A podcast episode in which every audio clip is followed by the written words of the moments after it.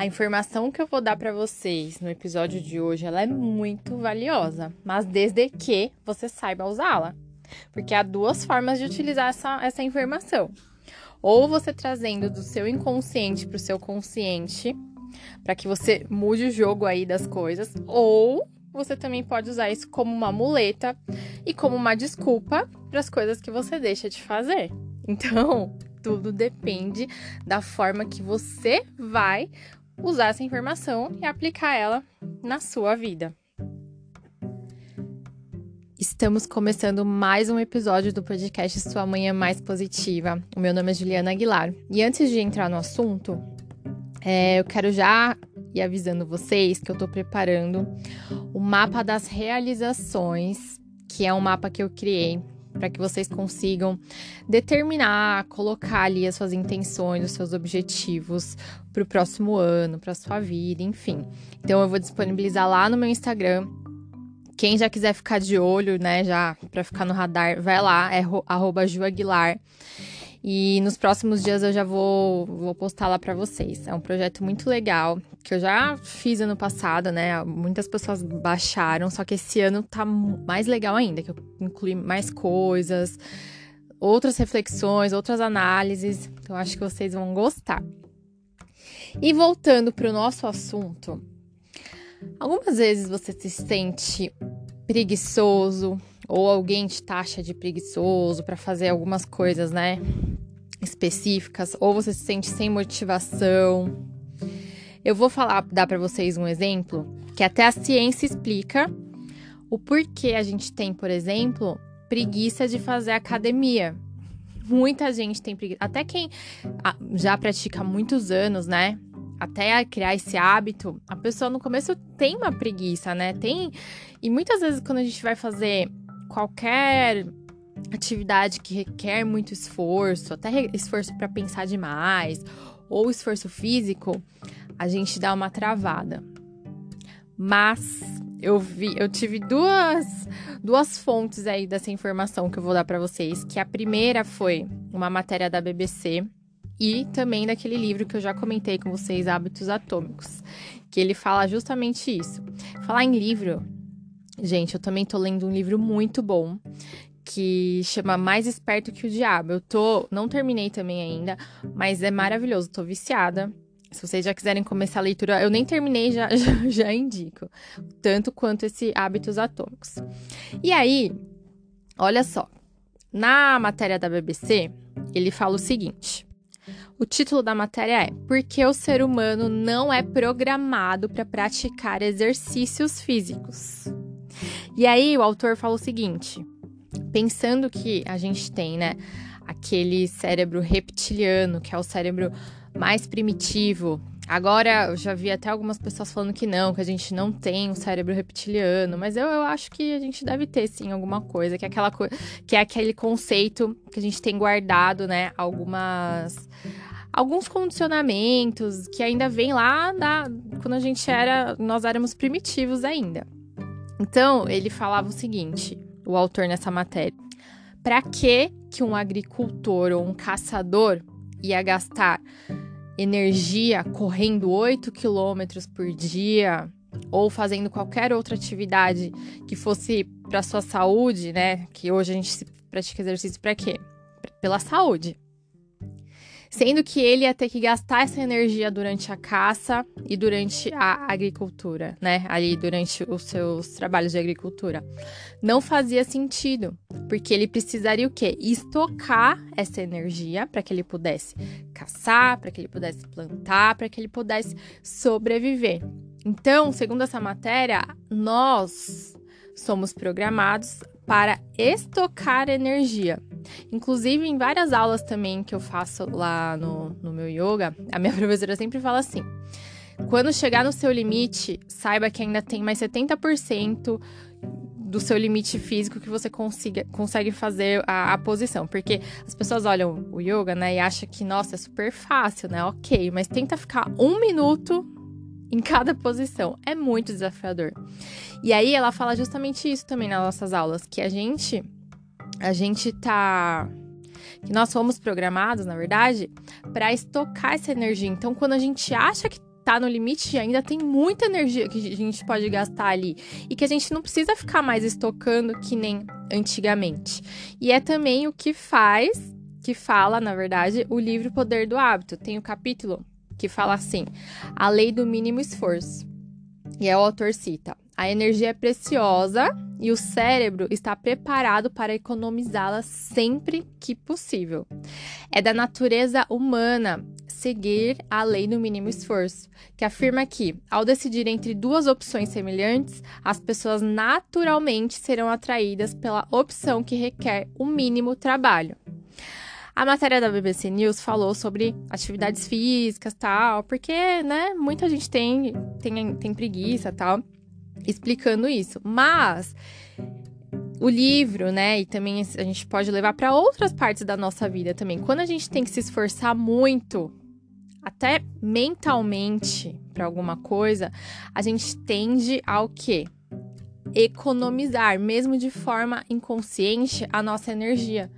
A gente tende a poupar esforços, poupar energia, porque a gente tem esse cérebro reptiliano aí que nos faz, né, pensar que a gente ainda vive lá naquele, naquele mundo que a gente precisa sobreviver. Só que a gente não precisa mais disso, né? A gente, meu, a gente tem que fazer ações, a gente tem que gastar nossa energia, a gente tem muita energia para gastar e para a gente alcançar o que a gente quer, a gente tem que gastar energia, seja mentalmente, tem que, né, às vezes pensar, e aí a gente repõe essa energia descansando, com meditações, com coisas que a gente gosta. E fisicamente, da mesma forma. A gente não tem que gastar mais tanta energia assim, tanto esforço físico assim, que nem antigamente era necessário, né? Mas isso fica lá no nosso inconsciente, a gente nem percebe. E aí, quando a gente vê, a gente se acha preguiçoso, acha que, ai, não consigo, eu sou um desmotivado. E a gente mesmo fica assim por dentro, né? Se achando desmotivado, se achando preguiçoso. E também as outras pessoas que também têm isso dentro delas, né? Acabam julgando as outras, falando que são preguiçosas e desmotivadas. E às vezes é só essa parte que existe dentro de nós que não está nos deixando avançar. Só que agora, você com essa informação valiosíssima na sua mão, que você sabe que tem um lado nosso, né? Que tem essa lei do mínimo esforço, que tem esse, esse lado do nosso cérebro que poupa energia. Você tem duas. Lembra que eu falei lá no começo? Que a gente tem duas, duas opções essa, essa informação na mão? Ou a gente pode continuar não fazendo nada e usar essa informação como desculpa, falar: ah, eu tô assim porque é o meu cérebro reptiliano, é a lei do mínimo esforço, eu tenho que guardar energia mesmo, é assim e pronto. Eu vou seguir a natureza das coisas. Ou você usa essa informação para falar: opa, eu não sou assim isso está acontecendo, eu estou me sentindo desmotivado, ou sem energia, ou sem vontade, ou enfim, ou com preguiça, porque uma parte do meu cérebro inconsciente está querendo me travar para que eu não vá, para que eu não avance, mas eu decido avançar e eu vou.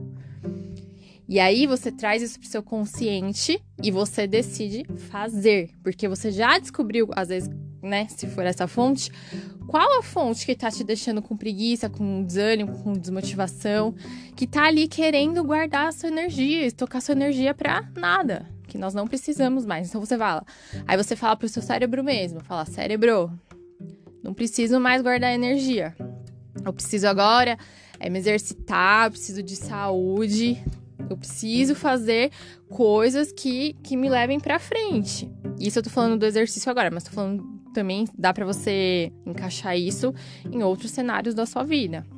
Quando você perceber que você tá querendo aí estocar energia mental, física para qualquer coisa que você tenha que fazer, começa a prestar atenção se da onde isso está vindo, que às vezes você nem vai saber que é essa parte de, de guardar energia, porque a gente não sabe mesmo.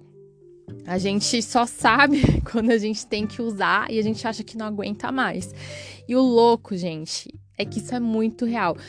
É tão real que eu vejo lá na, nas práticas de yoga mesmo, né? Teve uma aula que a professora falou assim: quando você chegar no seu limite, se observe. E quando você começar a se observar, tenta tirar o foco aí, né? Muda para respiração, muda, faz mentalizações. E quando a gente faz isso, às vezes eu tô numa posição lá que tá muito, pegando muito, tá ardendo todos os músculos, você tá quase desistindo.